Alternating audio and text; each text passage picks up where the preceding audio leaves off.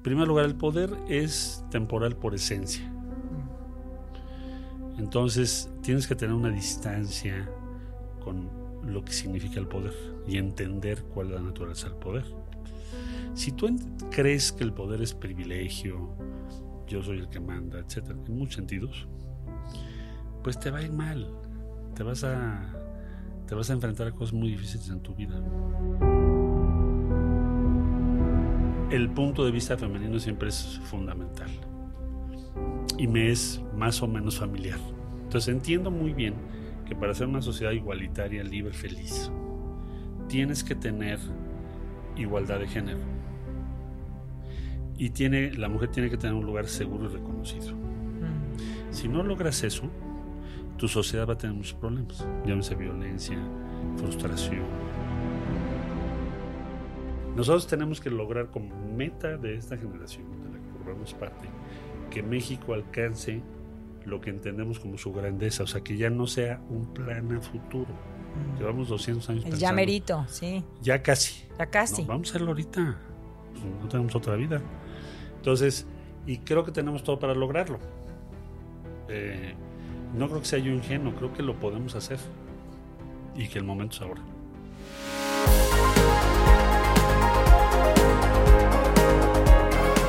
Si te dijera que ser feliz es tu responsabilidad, la más importante, ¿qué pensarías?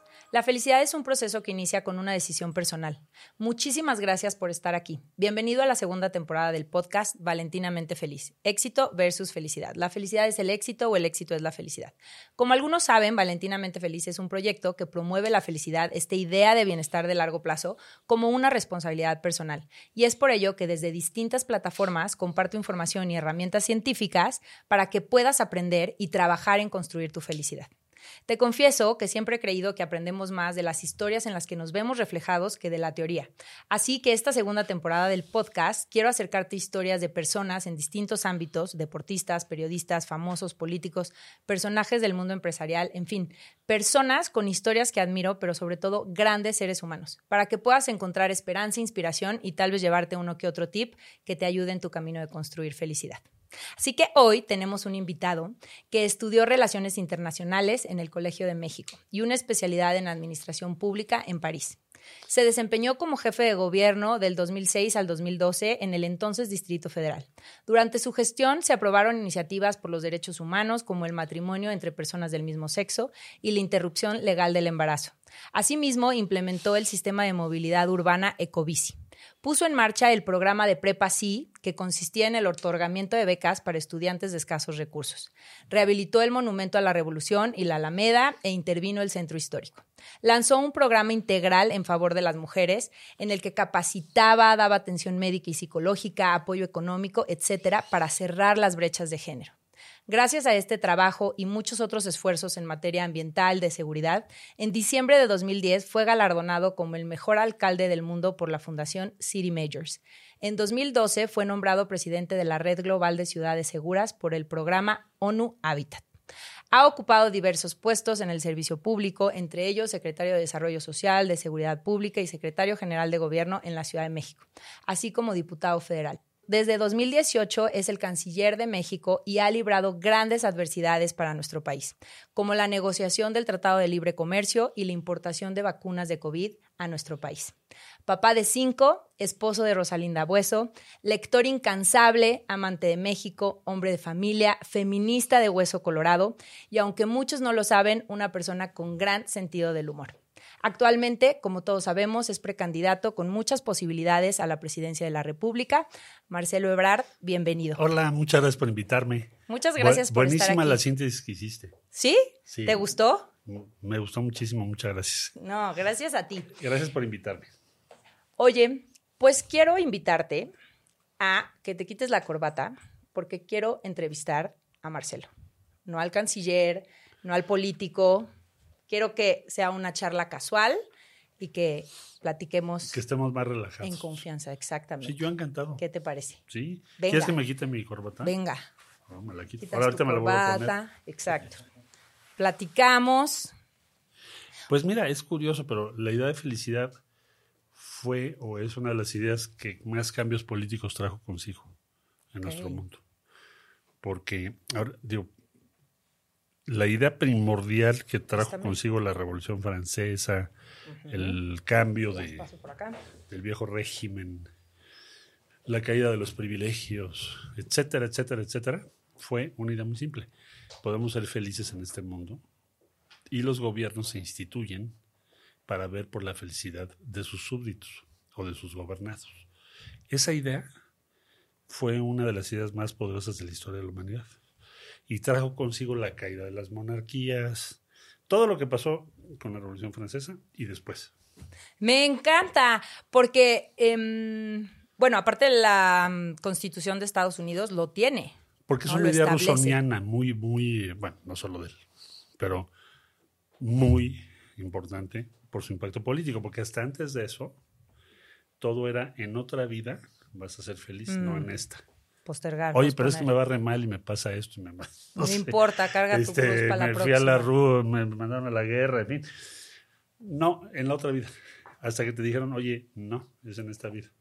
Y aparte, nuestras instituciones tienen que ver, crear condiciones, ¿no? Para que tú puedas ser feliz. Eso Exacto, al final del día es como el fin último de la vida de Hay cualquier un libro persona. maravilloso que se llama Historia de la Felicidad, te lo voy a regalar, Mm, gracias. que es la idea política. O sea, cuál fue su impacto y por qué es importante. Entonces dice, toda la historia de la humanidad, las primeras imágenes felices y sonrientes son los años 60 del siglo. XX. Antes todo el mundo estaba así, salvo la Mona Lisa, que es una Sí, cierta sonrisa. Pero si te fijas, es, es raro ver sonrisas, Sí. ¿estás fijado? Muy.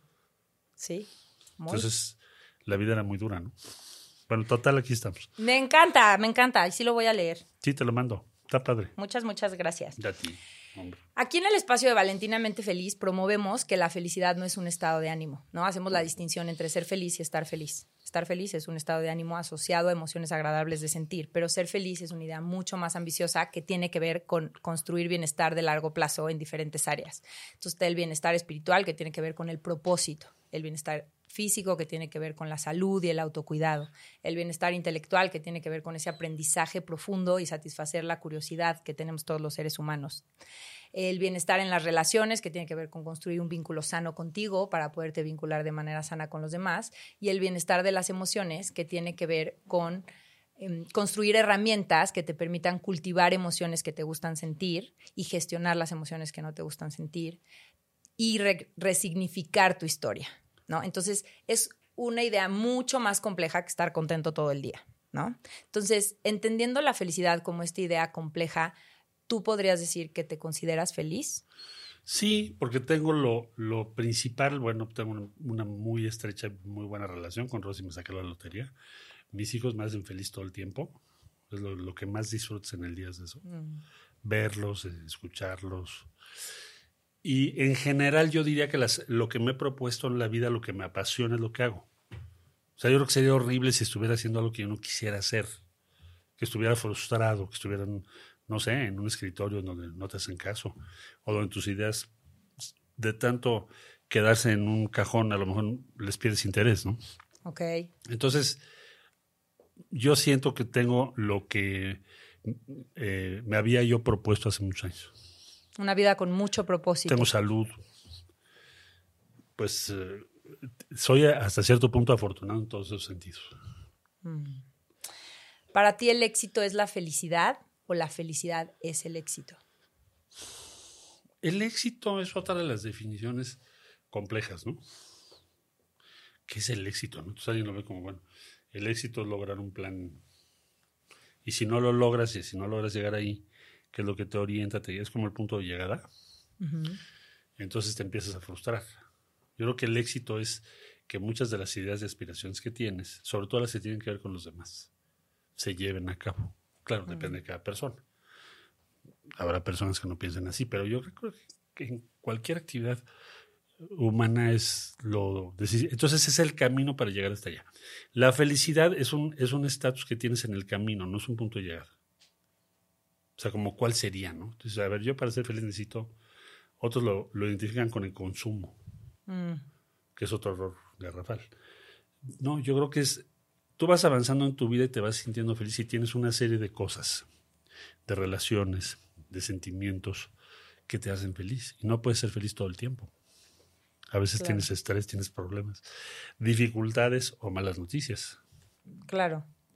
Pero ahí podrías estar conservando el ser feliz, aunque no estés feliz. ¿no? Sí. Obviamente te vas a preocupar, te vas a estresar, te vas a sentir ansiedad, pero esa construcción compleja de tener una buena relación con Sí. Rosy, tener tus hijos, un Claro. proyecto, propósito, salud, Tú estás- va a seguir tienes una esfera de estando. felicidad. Exacto.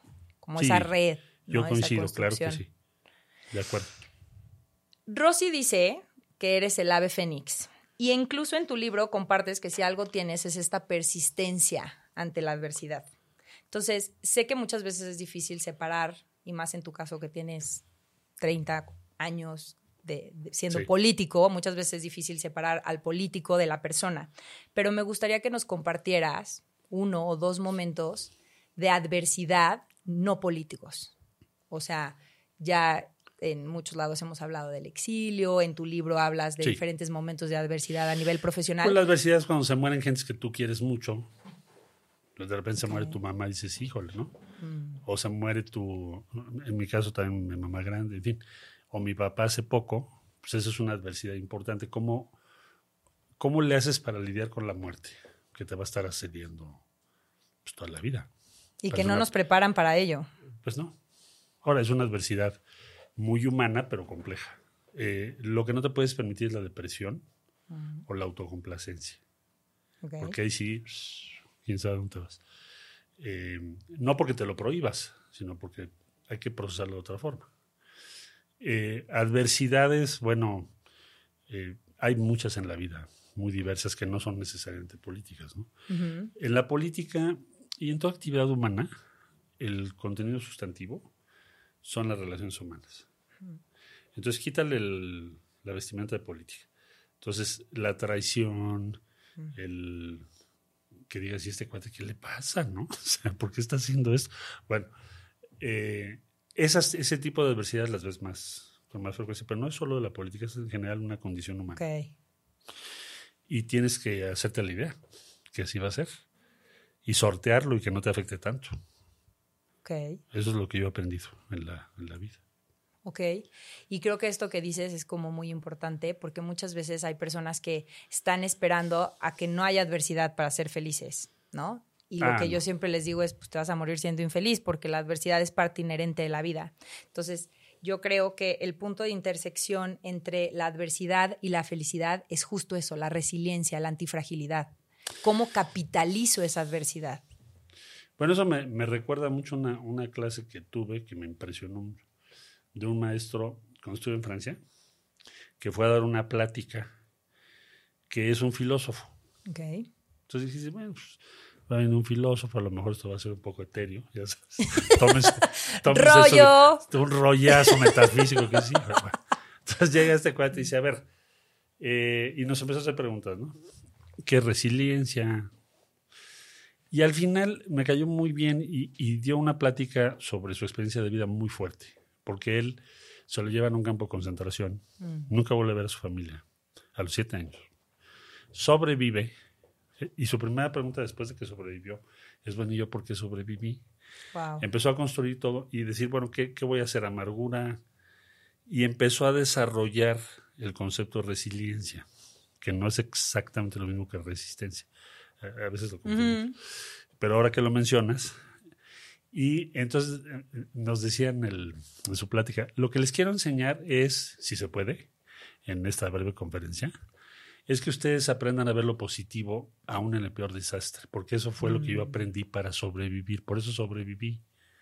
Entonces nos contaba unas cosas que decías, bueno, o sea, por ejemplo, el niñito que era su amiguito que tocaba la flauta en el campo de concentración. Y cómo la música lo salvó. Es una cosa muy fuerte. Claro. No se me Claro. olvida. Entonces, nosotros no hemos vivido adversidades así. Pero decía, y él hizo un libro, por ejemplo, sobre la peste negra en Europa, que fue espantoso, Durísimo. y al final, ¿qué efectos positivos trajo? A pesar Mm. de ser una tragedia tan grande. Y lo mismo dijo ahora con el COVID, que hizo un artículo diciendo, bueno, pues sí es una tragedia espantosa, pero vamos a valorar más nuestra salud, va a cambiar nuestra valoración de nuestra pareja, de la gente que nos rodea, por la tragedia. Entonces, siempre ver cuál es el vínculo, cuál es la grandeza humana en, la en el peor desastre. Y esto me, me recuerda mucho que ese es el principio de la psicología positiva. Sí. ¿no? O sea, a diferencia de la psicología tradicional que se enfoca en el trauma, en la carencia, en el área de oportunidad, en la crisis, la psicología positiva hace 25 años surge a partir de decir, ¿por qué no empezamos a estudiar los sistemas, las parejas, las organizaciones que sí funcionan para entender qué hacen y replicarlo en las que no? Entonces, si bien no ignora la crisis y el área de oportunidad, sí se apalanca en lo que sí hay Claro. para poder resolverlo. Yo otro. estoy totalmente de acuerdo. Y en parte también ahora estamos viviendo un mundo digital en donde Sí. tenemos una serie de vínculos afectivos nuevos. ¿Quién sabe la inteligencia artificial que traerá consigo? Todo el mundo la ve como, unos como un riesgo Claro. y otros como una posibilidad. Pero va a tener, también va a influir en eso, de lo que estás hablando ahorita, porque tienes un, vínculos afectivos que son digitales. No conoces a esas personas. Y, a- y te validas a partir de su retroalimentación. También, si estás en su chat, pues órale, ¿no? No. Le crees. Sí, totalmente. O sea, las referencias de credibilidad, comunidad, se, se están digitalizando eh, y ya no son personales. ¿no? Hasta autoestima. Entonces, sí estamos viviendo algo mayor Sí. en esa línea que tú.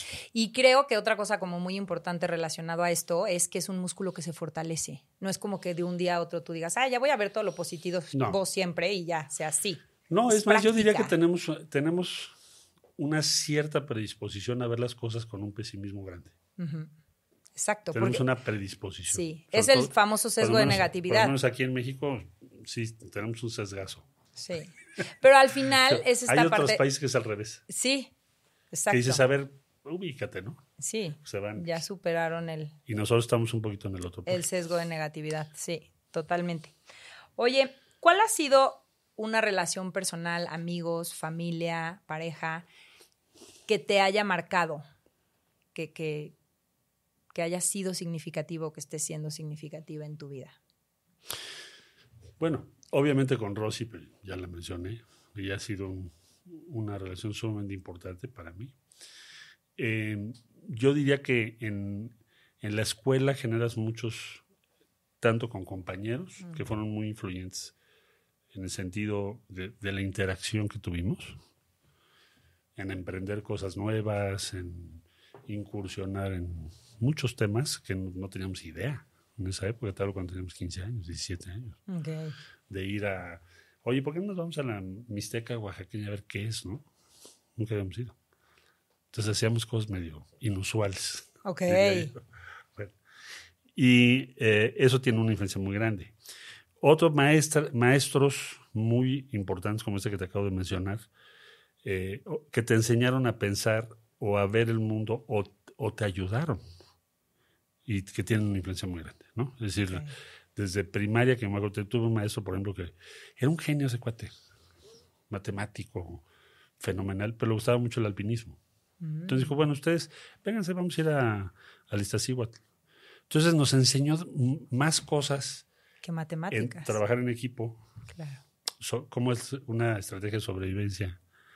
Un montón de cosas que de otra manera no habríamos aprendido, que toda la vida lo tienes muy presente. Entonces, pues sí hay muchas personas, fui, fui afortunado. Eso es lo que te iba a decir, qué afortunado, porque creo que son pocas las personas que recuerdan maestros de primaria que hayan marcado su vida. No, ese fue fenomenal. Qué increíble. Sí. Y Qué luego padre. en preparatoria ten- teníamos otro que era la época de la teología de la liberación. Entonces yo estuve en, en estudié en una escuela católica. Y este, un hermano lasallista, era ultra comprometido. O sea, no sabes a qué grado era. Era casi conmovedor, ¿no? Entonces a ver, ustedes son niños de clase media, no les falta nada. Vamos a ir el fin de semana a una comunidad. Un Entonces, bañito de nos íbamos- realidad. nos íbamos el fin de semana, pero no, no quería que fuera una visita superficial, sino que entendieras Mm. qué era la situación que estaban viviendo y, y regresar. O sea, era, la idea era el compromiso, Mm. no, ah, ahí están. Muy interesante. Y entonces ahí aprendimos enormidad de cosas, sobre todo escuchar y entender a otras personas, Empatía. ¿no? Porque normalmente es Claro. mundo. Tú vives tu burbuja, Claro. donde tú vives. Claro, y igual te sensibiliza, pero regresa a tu realidad y ya se te olvidó, Sí, ¿no? Sigue tu vida. No, no es un- ¿Y si regresaban? Sí. Aparte hicimos, hacíamos colectas con- de periódico. Se decían, bueno, tráiganse el periódico a sus casas. Lo vendíamos y con eso íbamos a esa comunidad. Entonces era un compromiso. Sí, o sea, conocer te compromete. Claro. No puedes ser indiferente a los demás. Entonces, pues eso es, una, es un impacto muy grande. Claro. Sí, tuve suerte en eso. Oye, ¿qué hacías de niño o qué actividad, qué relación significativa hacías de niño que crees que, que impacta quién eres hoy? Bueno, yo, tuve, yo viví en el seno de una familia. Mi papá y mi mamá, mi papá y su hermano se casaron con mi mamá y su hermano. Ok. Entonces, éramos 15. Pues sí. Ya te imaginas. era todo, todo era fiesta. Todo era fiesta y ya sabes, todo era reuniones todos los fines de semana. O sea, crecí en un núcleo familiar muy poderoso. Y sin otros primos y sin otros. Y fue una infancia muy feliz. No éramos consumistas, eso sí es una idea nueva. Ok.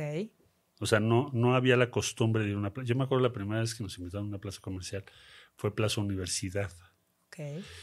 Y mi abuelita dijo, pero ¿por qué, tiene, ¿por qué quieres ir a una plaza? O sea, ¿qué se hace ahí? Le digo, no, pues caminas y pues, era la novedad, ¿no? Y ves. Entonces eso me acuerdo que fue como un cambio de época. Okay. Que no era lo... Ahora sí es común y con Sino más bien estaba basado en tradiciones comunitarias muy fuertes también. Crecimos en Coyoacán. Entonces mm. ahí la, enfrente de la casa pues, había un establo. O sea, todavía era medio un pueblo. No estoy hablando de siglo 18 este, todavía era un pueblo en transición, pero no había unidad de riesgo, por ejemplo. Porque la edad de riesgo te confina. Claro. No. Ahí salías a jugar con los de enfrente, con no sé qué. Mm. O sea, no había unidad de peligro o de dificultades de ese grado. Tampoco de diferencias sociales tan marcadas como las hay Que esta colonia es de los ricos, esta es de la clase media. No existía. Había un, una interacción social más fácil. Más y más libre. Mucho más, más igualitaria, diría Entonces, bueno, pues esas cosas te influyen mucho. La importancia de la comunidad. O sea, los demás importan. Escucharlos, estar con ellos, vivir con ellos. Entonces, mi infancia fue así, muy, muy sana, ¿no? ¿Tenías algún hobby o algo en específico que te pues gustara? Pues jugábamos muchísimo a todo tipo de cosas, escondidas, construir casitas, este, todo lo que se ocurra de, con maderas viejas, este, las carreras de los triciclos. eran otros juegos también. Sí. ahora, mi pleito son los videojuegos. No, eso no. Es la violencia por todo. Sí. Y, los valores contrarios a la comunidad, porque es competencia. Todo el tiempo. Todo el tiempo. Y individualidad. Sí. Muy aislado. Entonces, sí, la socialización de aquella época era más comunitaria, diría yo. Eso es lo que yo viví. Ahora, imagínate con tantos primos será súper, ¿no? Claro. ¿Qué tienen que hacer? Vénganse, ya era fiesta. ¿no? y las familias eran muy grandes en México. Y qué importante, digo, hoy hay muchísimos estudios científicos que reafirman y reafirman la importancia de las relaciones y de la conexión para la construcción de la felicidad y del bienestar. Entonces, ahí muy probablemente sin tener conciencia de ello se daba de manera muy natural esas conexiones. Era más sencillo. ¿No? Y todo se alimentaba y cumpleaños era fiesta. Sí, y también, también tenías un bullying moderado. Un bullying moderado que te hacía un poco resistente. Sí, porque hay muchos niños. Pero yo diría, bueno, eso, ese, eso ya es un mundo que va a ser muy difícil recrear hoy, pero sí, tendríamos que ver más socialización de las niñas y los niños. Claro. En ámbitos de esa naturaleza, hasta donde podamos. Claro. Oye, cambiando un poco de tema, em, sabemos que tu historia está llena de Em, pues manejo de crisis, ah. impredecibles, imponderables. Área de urgencias. ¿No? Área de urgencias. ¿Cómo hace Marcelo Ebrard para construir un diálogo interno positivo? No todos tenemos un diálogo interno, todos hablamos con nosotros mismos todo el tiempo. Entonces, una persona que está expuesta a la incertidumbre, al problema, al imprevisto, todo el tiempo a la crisis, ¿cómo hace para construir esta parte de un diálogo interno positivo que Tienes como que enfocar como si tuvieras, eh, hazte cuenta que estás viendo algo más pequeño y le pones un, amplificador. Mm. Tienes que trazar una ruta de cómo vas a resolver ese problema y tener una gran concentración en eso, de que estás avanzando. Aunque sea, tienes que dejar de ver otras cosas, no puedes seguir como estabas antes de atender una crisis, la que fuere. Eh, la más reciente, pues no sé, conseguir las vacunas, este, se te están muriendo 5.000 gente al día. Exacto, ¿cómo haces Muchos para países que... te dicen, este, pues no, yo ahorita no, no, hasta que yo acabe. Entonces el estrés es, tienes que aprender a manejar el estrés, regla número uno. Si no puedes manejar el estrés, Estás digo, frito. imagínate si eres un médico que tienes que entrar a una operación y te dicen, a ver, este cuate se te puede ir en la operación. Entonces tienes que pensar cómo vas a hacer tu operación para que eso no ocurra. No puedes dudar, titubear, confundirte, porque la responsabilidad que tienes es. Es como un piloto. Claro. Si luego tienes que aterrizar el avión, ¿no? Entonces, no sé, toda la crisis tiene mucho que ver con el manejo del estrés y concentrarte en los puntos que vas a seguir para resolver ese problema, pase lo que pase. ¿Dónde aprendiste esta habilidad? ¿Cómo la desarrollaste? Pues en ningún lado la aprendes en la vida, ¿no?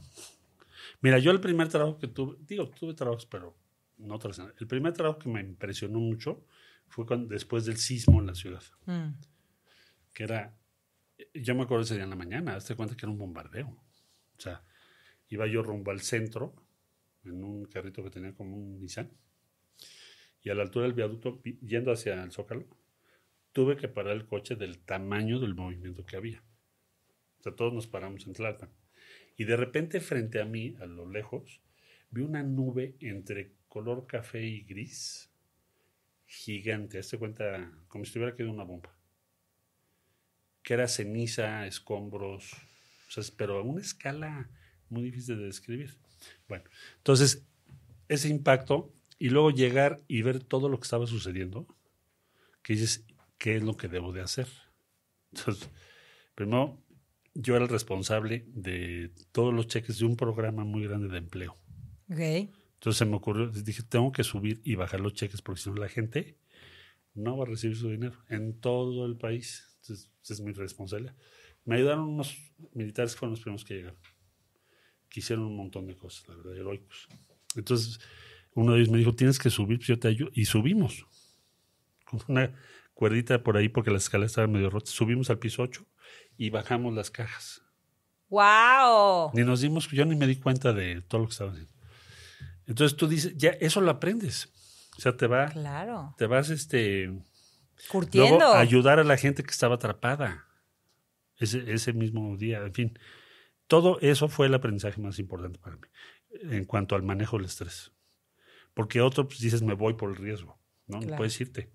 Porque es importante la gente que está ahí, Claro, aunque no la conozcas. claro. Son dos tipos de reacciones, ¿no? Entonces tienes que elegir. Y yo creo que la vida todos, cada quien en su, te va probando y te va formando. Pero Sí, es como dices tú, la adversidad es todos los días. ¿Eso fue una adversidad?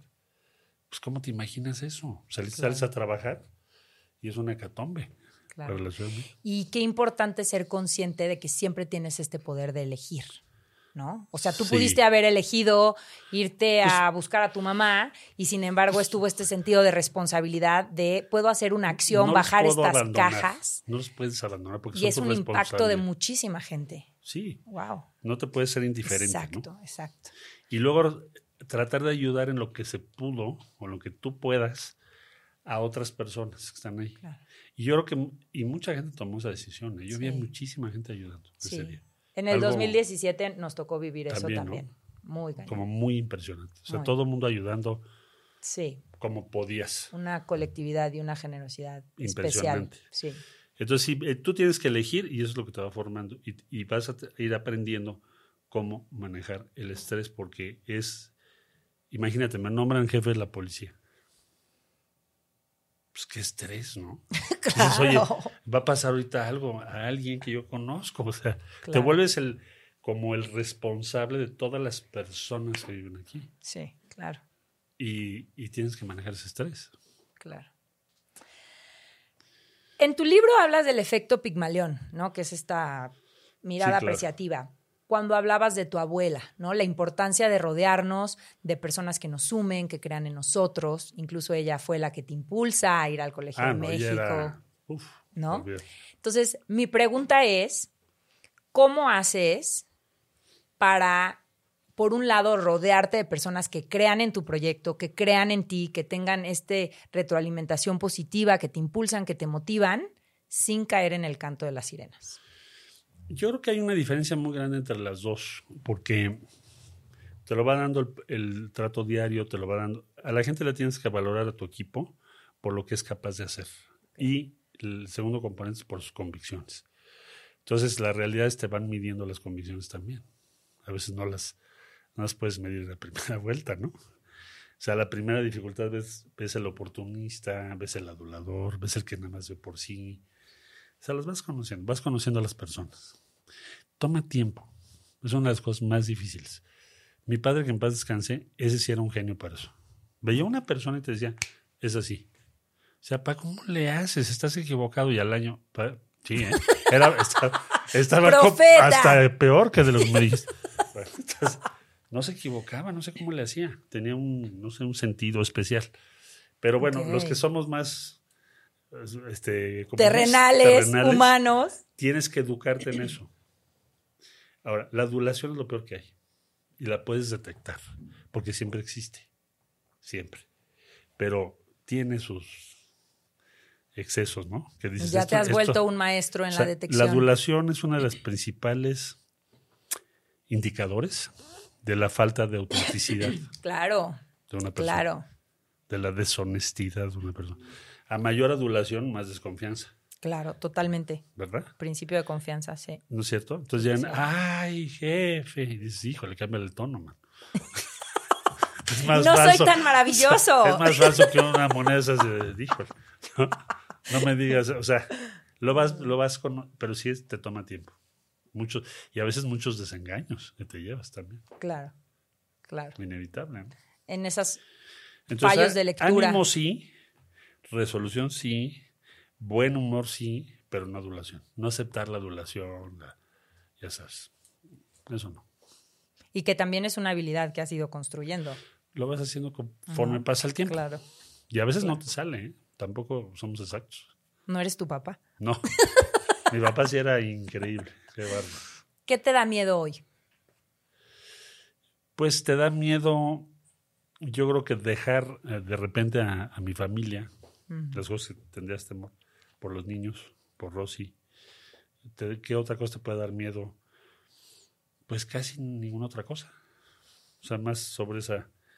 Eso eran los temores. Lo demás pues, lo puedes enfrentar. Lo que sea. No, no hay problema. Ok. ¿Cuáles son dos valores que guían tu vida?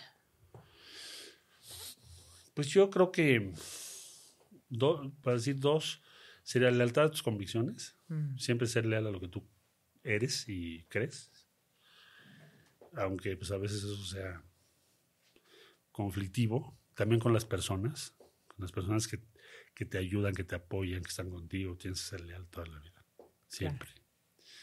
Eh, el otro valor, pues yo diría la integridad. Mm. Pues, ser íntegro.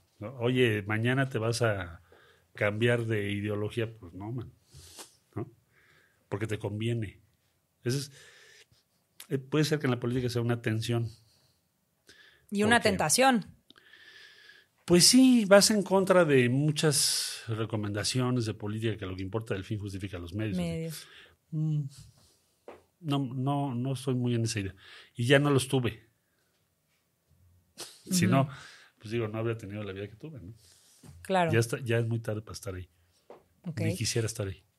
Y, que iría también mucho en contra de esta autenticidad, ¿no? De serte fiel a ti. Pues tienes que, mira, a veces tienes que negociar, tienes que. No, tampoco puedes ser. Ser flexible. No puede ser.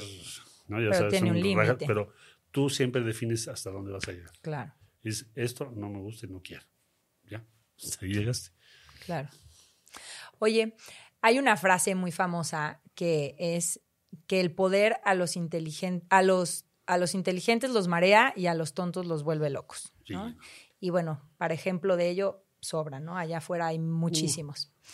¿Qué haces tú para mantener los pies sobre la tierra? ¿O qué plan tienes tú para mantener los pies sobre la tierra si llegaras a ser presidente de México? Yo creo que vas aprendiendo a lo largo de tu vida. En primer lugar, el poder es temporal por esencia.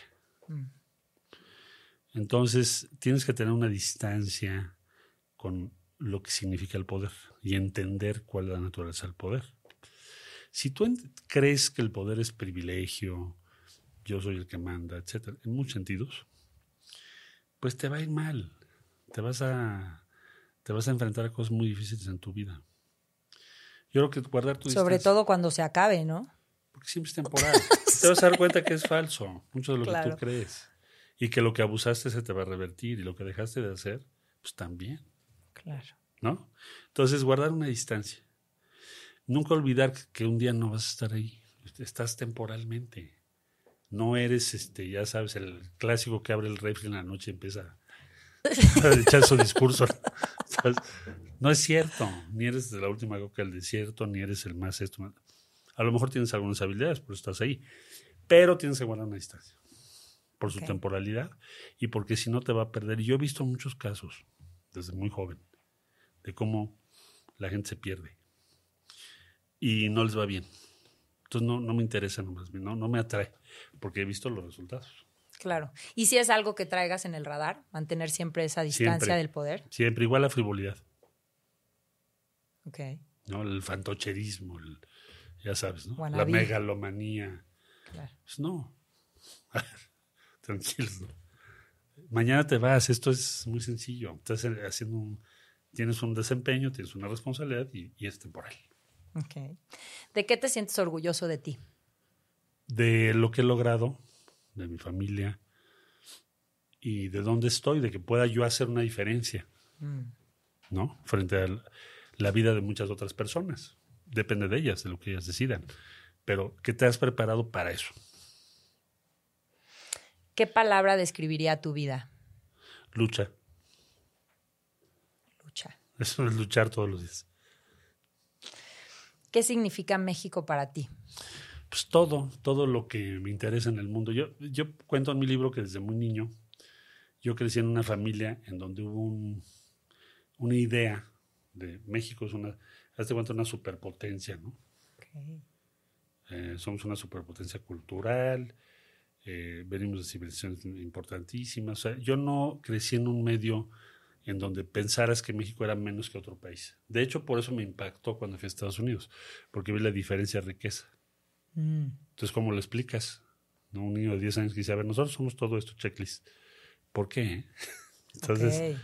eh, nosotros tenemos que lograr como meta de esta generación, de la que formamos parte, que México alcance lo que entendemos como su grandeza, o sea, que ya no sea un plan a futuro. Mm. Llevamos 200 años El pensando. ya merito, sí. Ya casi. Ya casi. No, vamos a hacerlo ahorita.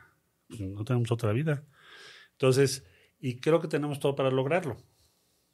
Eh, no creo que sea yo ingenuo, creo que lo podemos hacer. Y que el momento es ahora. Eso está padrísimo. Eh, de hecho, otra, otra de las cosas que muy relacionado a esto te quería preguntar es, ahora que, que he tenido como la oportunidad de eh, estar en ciertos eventos y ver la gente de verdad cómo tiene su esperanza, ¿no? Y, y muchos mexicanos y mexicanas tenemos la esperanza de, u- de- de un México mejor, de vivir mejor, de ser una superpotencia, de que esa grandeza de verdad florezca y demás. ¿Eres consciente de la responsabilidad que Sí. eso implica? Absolutamente. Y además tienes que hacerte la pregunta todos los días de qué vas a hacer para lograr esas expectativas. Cumplir, claro. ¿Cómo cumples? ¿Qué vas a hacer? ¿Cómo lo vas a organizar? Entonces yo creo que tenemos recursos inmensos en nuestro país en las personas y sus experiencias, porque la vida en México es difícil. Ujú. O sea, el, el- el, digamos, el, el problema que tenemos nosotros como punto central es cómo podemos garantizar que el que trabaje y se esfuerza le vaya bien. Sí, un mérito, ¿no? Digo, porque no Ciertos pasa. sistemas que te den esa certidumbre O sea, tú de si me rifo. ¿Por qué en México el Claro. 75% de las personas, si nacen pobres, van a seguir siendo pobres, no importa lo que trabajen? Claro, lo que hagan. Eso en es el camino. indignante, ¿no? Bueno, Claro. Entonces, necesitamos lograr eso, que la gente pueda salir adelante. Para eso se requieren muchos cambios, pero son posibles. Pero ese, es- nuestro problema. ¿Y cómo mantenemos una comunidad con tantas divergencias regionales de todo tipo? Tú ves otras sociedades más ricas, su problema ya es más complejo. No, no la tienen tan sencilla comparativamente hablando. No, o sea, ¿cuál es ahorita la, preocupación principal en Estados Unidos, tus jóvenes consumen fentanilo y se mueren por consumir fentanilo. ¿Te imaginas lo que significa en términos de fracaso Claro. Como A nivel o sea, sociedad. La pregunta que ellos están haciendo es más compleja. Claro. Bueno, dices, bueno, pero ustedes, ¿cuál es el problema? Es, es un problema de, sí tienen pobreza, pero no se puede comparar con nosotros. Claro. Japón, es una tasa de suicidios altísima, crecimiento demográfico negativo, o sea, no quieren tener hijos. ¿Sabes lo que eso significa? Sí. Bueno, entonces, sí tenemos manera, sí tenemos problemas muy serios, pero tiene una vía de solución porque tienes los principales activos a favor tuyo, que es la gente quiere, trabaja muchísimo, se compromete muchísimo, son muy resueltas y resueltos. Las mujeres son impresionantes en términos de lo que es la vida comunitaria, Mm. de lo que tú quieras, de resolver los problemas de una colonia, de ir- introducir el agua potable, de hacer el drenaje, de organizar lo que tú quieras organizar. Es muy femenino, en parte también por la división del trabajo y por muchas razones, en las zonas populares del país. Pero su potencial es gigantesco. Ahora, tenemos que hacer la tarea, porque Claro. todo está en contra. ¿Por qué está todo en contra? Pues porque así son nuestras reglas, nuestras normas, los privilegios que todavía hay. Bueno, entonces eso se puede cambiar, sí, se puede. Se puede. Por ejemplo, acceso a servicios financieros, 30%. Pues, ¿Qué onda? O sea, tú llegas a la India, es el 100, Claro, 98%. Oye, las mujeres que acceso tienen a financiación, ah, no tienen. Sí, no, me muero. ¿Cómo? ¿Y por? Propusimos en la ONU un fondo que se llama Fondo Ellas. Mm. Ya sabes el pleito. en la ONU. Oye, pero ¿por qué ellas nada más? Porque ellas no tienen crédito. Y menos en tu país, así que mejor guardar silencio. Claro. Te debe dar pena. Claro. Entonces Claro. hicimos un fondo que empieza a trabajar este año, cuyo único propósito es que las mujeres en general en el mundo puedan empezar a tener acceso A recursos para lo que quieren hacer. O sea, para que puedan emprender. Si no, ¿cómo le van a hacer? indispensable para construir ¿No? felicidad. O sea, te da paz, te hace estar abierto a oportunidades, te hace dejar pasar otras oportunidades, libertad, Te flexibilidad, abre una ventana control, gigante de gigante, de libertad y De de, libertad. autorrealización. de autogestión, de sentido de agencia. Eso lo podemos hacer aquí. ¿Por qué no tenemos eso a gran escala? Se han hecho muchos esfuerzos. Hay que hacerlo a gran escala y tenemos los recursos. Pues entonces hagámoslo. Claro, Ideas Claro. nuevas. claro. Me gusta mucho percibir esa claridad del plan, ¿no? Porque una cosa es el choro que podemos tirar y otra cosa es que realmente haya El esos objetivo. indicios de aterrizar ese choro a la acción. ¿Cuál es Y el fin y cuáles son los medios? Exacto. ¿Qué es la otra tarea? Pensar todos los días cómo vas a llegar ahí. Yo he pensado mucho sobre eso y pienso, en el caso de las mujeres, en nuestro país en particular, de que no tienen acceso a recursos financieros. Y la tienen muy difícil para hacer cualquier emprendimiento. Entonces ahí podríamos hacer una inmensa diferencia. ¿no? Diferencia. Otra, el sistema de cuidados.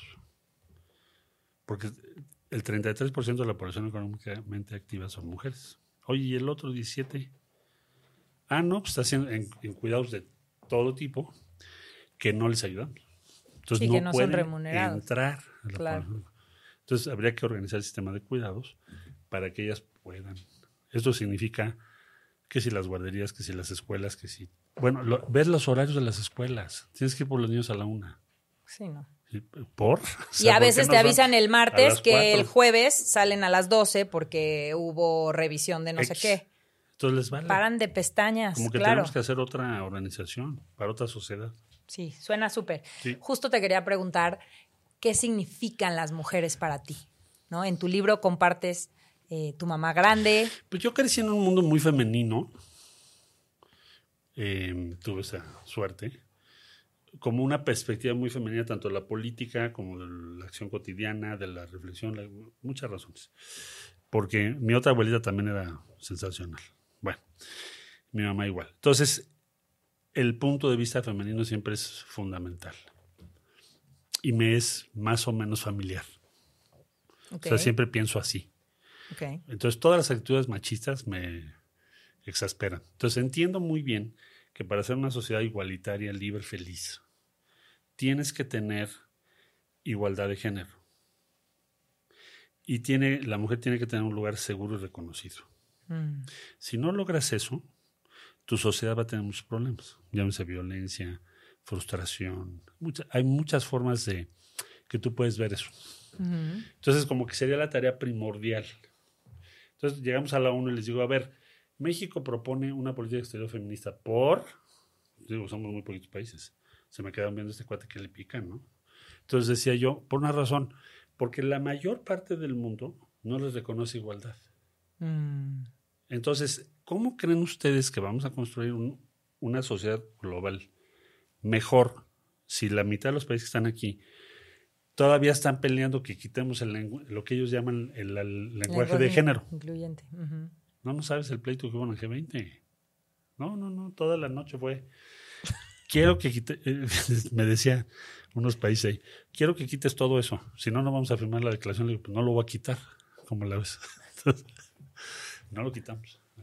A mí me, me, vuela la cabeza el, el ver esta inconsciencia a nivel sociedad, porque no es un tema de hombres y mujeres, es un tema de estamos desaprovechando el talento más grande que tiene la humanidad. Pues es que... O sea, a todos nos conviene que las mujeres se integren, que las mujeres sean vistas, que las mujeres sumen. La base de la felicidad humana es que tengas condiciones de igualdad. O sea, que por eso fue tan revolucionario. O sea, la felicidad y la igualdad van de la mano. La igualdad no puede ser exacta, no te la puedo imponer, no, no me refiero a eso. Me refiero a que si tú quieres hacer algo, participar en algo, tengas todos los caminos para Derechos y oportunidades. ¿No? Antes, a ver, no les dejaban ir a la universidad. Votar. La gran revolucionaria, ¿no? Olympe de Roche, que ella quería defender al rey. Me dijo, ah, ella dijo, denme oportunidad y yo como mujer defiendo al rey y los reto en la asamblea. Pues acabaron guillotinando. Es la que hizo la Declaración de los Derechos de la Mujer y las Niñas. Mm. Revolución Francesa. Bueno, regresando a donde estamos ahorita. Si no tienes una sociedad más igualitaria en género, no vas a tener una sociedad más feliz. Yo creo eso. Y, para todo el mundo es lo mismo, porque el primer sufrimiento es la desigualdad de género. Y esa es la que forma la sociedad. Claro. Pues porque aparte por eso se siguen perpetuando los mismos problemas. Y el sufrimiento, sí, Totalmente. Totalmente. Oye, em, ¿quiénes son esas personas con las que te permite ser vulnerable? Esos lugares seguros a los que acudes. Porque al final, pues en tu carrera, eh, traiciones, adversidad, partidos, crisis, bla, bla, no puede ser. Andas en tu tanque desde la mañana. No puede ser abierto y transparente con todo el mundo. Exacto. Este, no, pues en la casa, con muy pocas personas, gente muy querida, que conozcas bien, pues poca gente. Yo no soy muy abierto, ni soy fiestero, ni muy socialite, nada. Yo me mi trabajo y mi casa. Rosy, ese es el lugar seguro. Sí, y mis hijos. Que es muy necesario, ¿no? Tener ese lugar seguro en donde al final, aparte está medido por la ciencia, ¿no? O sea, cuando miden los niveles de bienestar en los empleados, el empleado que está encargado del servicio al cliente y que siempre tiene que sonreír, sufre muchísimo en sus niveles de bienestar, porque no puede ser el mismo. Hay una dicotomía entre lo que realmente está sintiendo y lo que tiene que expresar por su función y su trabajo. Siento que puede pasar un poco lo mismo, ¿no? O sea, tu función es resolver, dar la cara, estar al frente, eh, ser líder, fuerte. ¿Y qué pasa con ¿Y qué pasa cuando no? Porque eres humano y, ¿no? No, yo sí tengo, tengo mi espacio muy seguro y feliz. Y es tu base de estabilidad. Sí, tienes toda la razón. En donde no, eres juzgado, en donde te quieren por quien eres, no por lo que resolviste ni por lo que lograste, en donde te permite ser vulnerable y decir estoy que me lleva la fregada. Sí, sí, claro. Sí existe. sí, sí, es mi casa, que es tu casa también. Gracias. Em, ¿Tienes la valentía de pedir ayuda cuando necesitas? Sí. Sí hay que saber pedir ayuda también. No, no es muy frecuente, pero tienes que saberlo pedir. Y no te quita nada. Tampoco puedes hacerlo indiscriminadamente, puedes equivocar ahí también. Es muy importante quién le pides ayuda, ¿no? ¿Y en qué? ¿Y en qué? Sí, totalmente. Pero sí, sí tienes que estar preparado para saber, en esto tengo una limitación o necesito que alguien me ayude. Claro. ¿Cuál es tu artista más escuchado? Pues mira, yo vivo en una casa en donde todo, todo el mundo pone. Ahora ya está un festival coreano. Ah, sí. Va a ser en agosto. Ok. Y este, bueno, ya sabes. Hasta ya llevé a Rosy un concierto. Sí, vi. Hizo, hizo un- una muy buena con el canciller de Corea, porque le dije, bueno, como yo fui al concierto de, de K-pop, entonces tú tienes que aprender una canción en español. Ok. Me dijo, ok, acepto el reto. Muy simpático este cuate. Se puso a estudiar Bésame mucho. Y me va mandando el video de su reunión de todos los embajadores de Corea y él cantó en español Bésame mucho. No, me dijo, estamos a bueno. mano. Le dije, no, Ok. ya estás. re- Ya me rebasaste me por la izquierda. BTS. Ok, Bueno, ok, que exacto. traémoslo a México, pero eh, es impresionante el- lo que puedes hacer con eso, ¿no? Sí, Es una diplomacia diferente. sí. Y Lo siento que cantó mucho él. más auténtica. Sí, está feliz. ¿No? Ya se lo aprendió, Bésame mucho. Le dije, no, tú cantas Superman. Cuando vengas a México, dime y hacemos una cena, una ¡Qué fiesta. increíble! Sí. Oye, ¿cuál es la canción que cuando tienes estos momentos como de bajón, pones esa canción y te da para arriba? Que te gusta escuchar, que te pone de buenas. Pues a mí me gusta mucho Pink Floyd. y Ok. Ya sabes. ¿no? Entonces, cuando quieres reflexionar y así como eh, saneamiento espiritual, Ok. la pones y ya salgo muy contento. Ok. Oye, em, en tu libro hay una parte donde tú te asumes y te reconoces como workaholic, Sí. ¿no? Que tener un jefe workaholic tiene sus particularidades. Entonces, mi pregunta es, ¿qué haces tú y qué haces con tu equipo para que no caigan en burnout? Porque si algo sabemos desde el punto de vista científico es que la creatividad y las mejores ideas y las mejores soluciones surgen en momentos de calma mental, ¿no? De, de descanso, donde tu mente tiene claridad. Entonces, Sí, a veces en la mañana, cuando no estás cansado. ¿no? Bueno, primero hay que ponerle un límite, o sea, que, que vas aprendiendo con el tiempo. Cuando era yo más joven, pues salía yo a la una de la mañana. uf, Ahora me doy cuenta que eso es un error estratégico. exacto. Entonces tú, tú le vas poniendo límites a tus horarios, tienes que defender tus espacios, ¿no? Eh, procuro ir casi, todo, casi todos los días a comer a la casa si se puede, si no estoy de viaje. Procuras, tú mismo vas poniendo limitaciones y te vas dando cuenta que puedes ser más productivo y lo mismo con tu equipo, porque si no los destruyes. ¿no? Claro. Si les hablas en la noche, un día vente a la oficina, al- yo creo que a la tercera ya le creaste un problema en su casa Claro. porque le estás quitando su tiempo con su familia. Entonces, pensar en un equipo sano es pensar también en la familia de los que te rodean. Mm. Es importante eso. Y a veces no los tomamos en cuenta. Yo mismo he ido aprendiendo eso con el paso del tiempo. Y que eso desafía mucho la, la creencia, eh, desde mi punto de vista equivocada, que tenemos en México, en donde por horas, ¿no? El que chambea es el que está muchas horas, cuando es una visión cero estratégica. O sea, tú puedes estar pocas horas de trabajo efectivo y después irte al gimnasio o al cine o con tus cuates o con tu familia y tener ese balance de vida que te permita Sí. ser mucho más productivo en Tienes las ocho toda horas la- de chamba que Toda tienes. la razón, no es por horas de estancia. No. Que es lo que dicen, ay, es el que más trabaja. No. Llega, es el primero en llegar y el último en irse. Y nos enseñó So- mucho la pandemia. Sí. porque en la oficina en Cancillería, pues sabemos dos mil gentes. ¿Cuántos estábamos en la pandemia? Pues les dije, váyanse a su casa todos, se me van a contagiar. Tuvimos gente que murió. Mm. Entonces, se fueron a su casa. Yo creo que la Secretaría estábamos menos del 10%. Lo indispensable, indispensable. Para operar. Y yo dije, pues a lo mejor se nos va a caer toda la actividad. No, sorpresa. O sea, siguió operando muy bien. Eh, por ejemplo, las evacuaciones de mexicanos, mexicanos por en todos lados. Claro. Y- Hicimos un mapa de decir, bueno, ¿y ustedes qué hacen en tu, Turquestán, ya sabes, Oriente? ¿Qué haces en Etiopía en la zona de guerra civil? Pues ahí estaban, dos religiosas Mm. eh, en un- una misión. O sea, las y los mexicanos estamos en todo, Todo lo que se te mundo. ocurra en el mundo. Es, es más, ese mapa lo mandé a hacer y lo vamos a presentar porque es fantástico. No solo dónde estás, sino qué estás haciendo. Wow. Las cosas que hacemos, las mexicanas y los mexicanos, te- bueno, fue un gran descubrimiento. Entonces, toda la evacuación de eso se hizo desde las casas de muchas funcionarias y funcionarios. No era necesario que estuvieran ahí y tampoco es necesario que estén 12 horas y quién sé qué. Eso ya es el pasado. Claro. Y no es cierto que se reduzca el compromiso, hasta se aumentó. Se aumentó. Porque, Porque pudieron lograr felices, cierto balance más- de vida familia, Exacto. tranquilidad. La angustia. Claro. Que me decían, es que estar aquí en la oficina, en mi casa, está todo el mundo así. Si voy a regresar, si me va a dar el COVID, si no sé qué. Claro. Y bueno, vete a tu casa. Y nos fue bien. Nos fue bien. Tienes toda la razón. Qué gran lección y qué gran Sí. aprendizaje para llevar a los esfuerzos futuros. Pues yo creo que tenemos, ya estamos tratando de organizarnos de otra forma. En Me encanta. Cancillería, no regresar a la anterior, sino de otra manera. Reinventarse. Sí. A nivel Y- y, les he organizacional dado también. chance, si quieres trabajar en tu casa, ok. Hay unos que trabajan dos, tres días a su casa. O sea, ya hay muchas modalidades. Híbrido, claro. Sabemos que eres un trituralibros. ¿Cuáles son los dos libros, no tus favoritos, los que han marcado tu vida en mayor medida?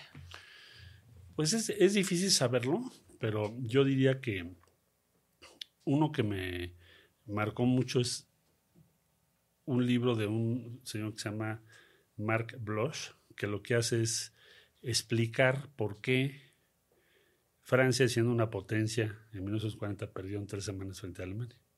Entonces su pregunta era, este, ¿por? Entonces la respuesta que él tiene después de que te dice, a ver, el ejército era parecido, etcétera, etcétera, los tanques, los aviones, etcétera, dice, fue una derrota intelectual, porque el Estado Mayor francés se preparó para la guerra anterior y no vio venir lo nuevo. O sea, ¿por qué se me quedó muy grabado? Porque siempre tienes que pensar en las tareas que tengo yo a mi cargo, si estoy preparándome para lo que va a venir o estoy haciendo algo inercial, pensando en lo que fue. Es una gran lección. Lo aprendió, Eso me, repetido. eso me, me- Y la otra, el otro libro favorito es Hannah Arendt, un libro fantástico que se llama La banalidad del mal. Porque ella la mandaron al juicio de uno de los peores nazis de la Segunda Guerra Mundial, su juicio en Israel. Y ella escribe un libro diciendo, bueno, sí es, dice muchas cosas, pero dice una cosa fundamental. Es muy cierto que lo que esperábamos era encontrar un monstruo, no sé, que fuera horrible con sus hijos, un criminal, un tipo horrendo. Y la verdad es que es un burócrata cualquiera. Si hubiera vivido en otra época, pues a lo mejor habría vendido aspiradoras. Entonces, pone en tela de juicio Wow, qué todo fuerte. lo que pensamos sobre el bien y el mal. claro. Esto es un libro que me impactó mucho de la originalidad del argumento. ¿no? Sí. Puede haber muchos otros, ¿no? El 18 Brumario de Luis Bonaparte, de, de Carlos Marx. En fin, hay muchos libros muy importantes. El último libro de Piketty sobre la desigualdad. Bueno, hay tantos libros, pero esos dos en particular son ideas eh, impactantes. En tu libro mencionas, y, en muchas partes lo, lo percibí, este amor a México, ¿no? Y es algo como Sí. con lo que yo me identifico profundamente.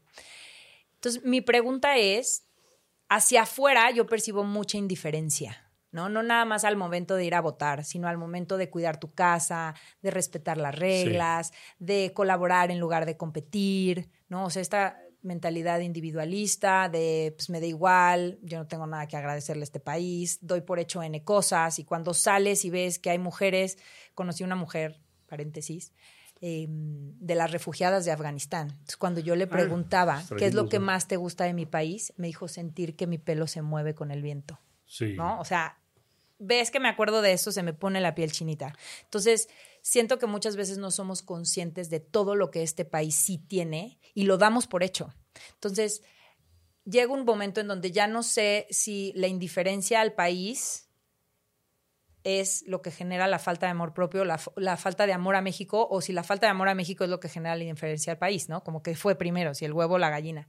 Entonces, en este reflejarme en tus palabras en el libro y sentir, sí, amamos a México, queremos algo mejor, creemos en él, ¿cómo piensas combatir esta indiferencia y este desamor por el país en caso que llegues a ser Yo, presidente? yo tuve la experiencia aquí como jefe de gobierno en la ciudad, pues enfrentarme a todas esas cosas. Por ejemplo, retos como... Déjame ponerte el caso de las bicicletas. Fui a ver en 2008 a la alcaldesa de Copenhagen.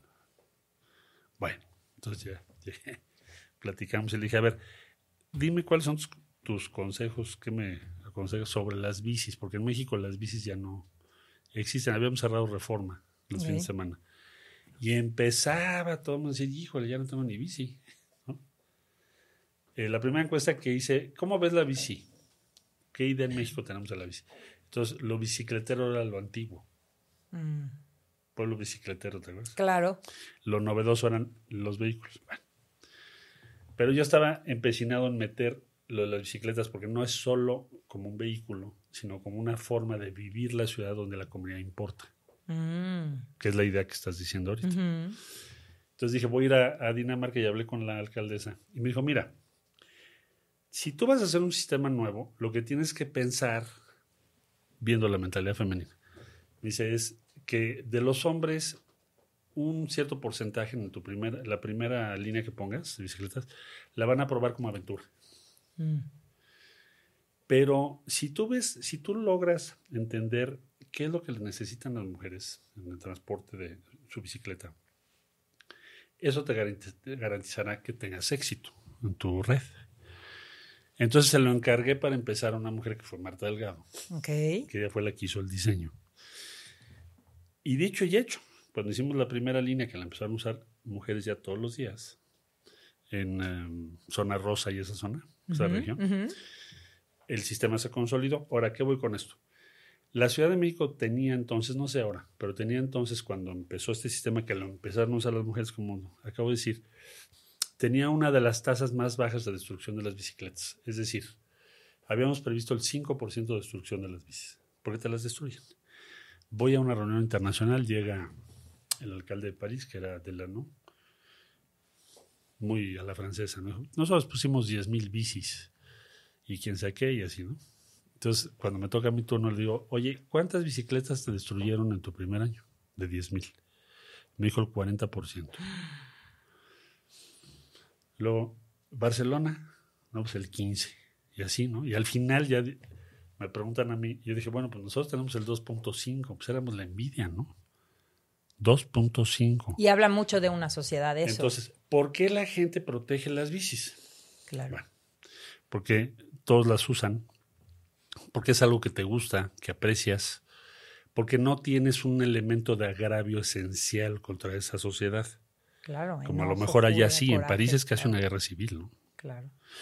Entonces, regresando a lo que me estás preguntando, si nosotros creamos diferentes focos de acciones donde podamos actuar así, finalmente todo el mundo se va a movilizar en pos de, quizá no una idea tan etérea, tan lejana como puede ser México, pero sí lo que puede ser tu comunidad. Te pongo otro ejemplo. El día que les dije, oigan, vamos dividiendo la basura, ¿no? Tal día va a ser la basura orgánica y tales días va a ser... la- Y si no lo cumples, pues no recojo la basura pero nos fue muy bien en la ciudad, en aquel, en aquel ensayo. Entonces, tu potencial de trabajo común y de como es más grande del que suponemos. Ok. Lo que pasa es que a veces la idea de México es muy distante. Dices, bueno, no lo, tienes, no lo tienes tan cerca. Hay que acercarlo y que tenga que ver con tu vida cotidiana y entonces ya cambia todo. Porque sí, Sí. te importa. Claro. Aunque y digas- alinear los incentivos. Otra. Porque entonces es, yo estoy trabajando mejor. para beneficiarme yo y de manera indirecta estamos beneficiando a la sociedad, ¿no? Aunque venga al revés. La propuesta es que nos beneficiemos como sociedad, pero si yo cacho que esto me está haciendo tener una mejor calidad de vida, nadie me lo tiene que pedir. Yo, lo voy a hacer. Sí, y yo creo que tiene que ver también con otra cosa que es la, la propia idea que tenemos de nosotros mismos. Ah. Porque un tiempo, eh, o durante mucho tiempo, es el, pues ya ves, así es México, somos un país que vivimos como 30 años en donde era, nosotros no podemos hacer eso. A ver, vamos a cerrar las vacunas porque las hacen mejor en otro lado. Mm. Vamos a todo el tiempo. Entonces, a lo mejor va- eso va creando también un cierto desapego. Claro. Si tú eres, tienes que estar orgulloso de tu país para defenderlo. Claro. Entonces yo creo que ese es otro factor que también hay que trabajar. Eh, no nos damos cuenta de la potencia que es México fuera de México. Yo me la paso yendo a países y es increíble. Nos a mí me pasó cuando estudié en. Canadá. Dicen que yo ustedes, llegué así, pues como mi concepto normal, y era ejemplos y ejemplos en clases y ejemplos y México, y yo decía, wow, me están presentando un país que no, o sea, a pesar de querer mucho a mi país y sentir mucho De orgullo de ser ven. mexicana, me abrieron los ojos de cómo ellos lo ven en muchas cosas. Sí, y algunos de los elogios más importantes, deja tú los elogios, las visiones más interesantes sobre México, muchas son de extranjeros. Porque nosotros no vemos lo que tú decías, lo que ya tenemos, lo que Damos somos. por hecho, claro. ¿De qué te sientes orgulloso de México cuando estás en el extranjero?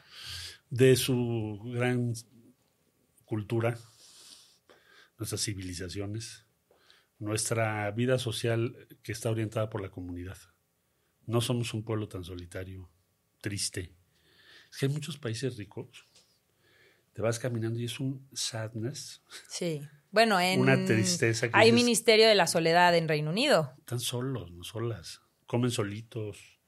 Sí. Eso, dices, bueno, ¿y qué? ¿No? Nosotros tenemos otra tradición más community oriented. sí, Ojalá Sí. no la perdamos nunca. sí. Y que eso fue nuestro salvavidas en la pandemia Y en todo, ¿no? y en todo. Es, es nuestra forma de vivir. Sí, sí. Muy. México ha perdido lugares en el ranking de felicidad mundial, ¿no? Estaba en el 23, luego se fue al 36 y ahora estamos en el 46. ¿Qué, qué rollo con eso? O sea, si llegaras a ser presidente, ¿cómo pondrías en la agenda, en la mesa, para retomar Pues, yo esos creo que lugares? tu objetivo es ese. Habría que, habría que definir qué entendemos. Voy a volver ¿Qué al- entiendes a, tu, a tu primera pregunta. ¿Qué, qué vamos a medir para poder evaluar en dónde estamos? Ujú. Esa es una buena discusión para empezar.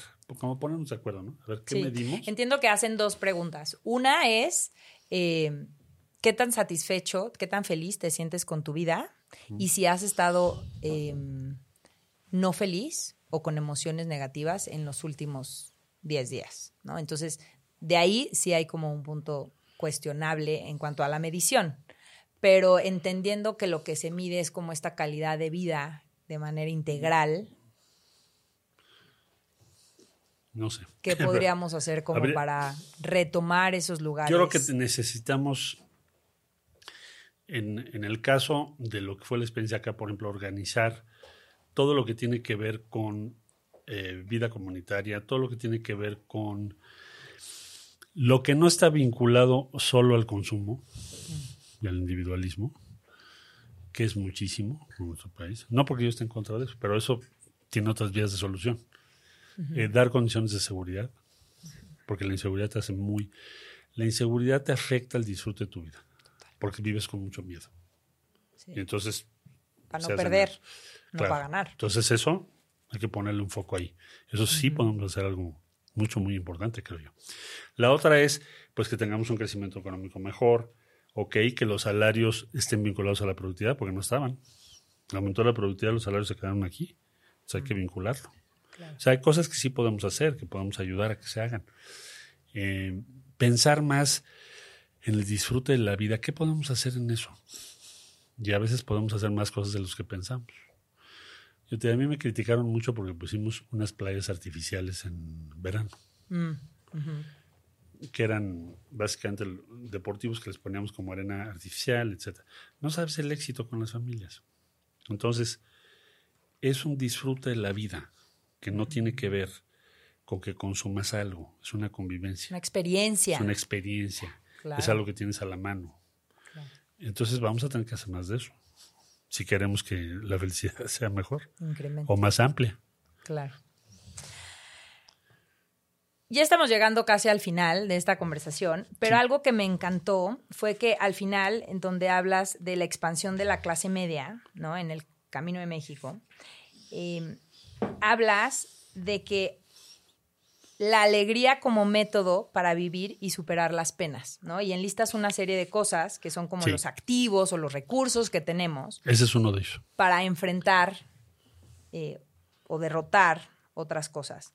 Y hubieron dos de las cosas que me, que me parecieron fascinantes, porque tienen mucho que ver con el proyecto de Valentinamente Feliz. Yo lo que hago es promover la felicidad, esta construcción de bienestar como una responsabilidad personal. Claro. ¿no? Y que cuando alguien dice, ah, pues sí, ya me cayó el 20 que puedo hacer algo para vivir mejor, ¿por dónde empiezo? ¿Cómo le hago?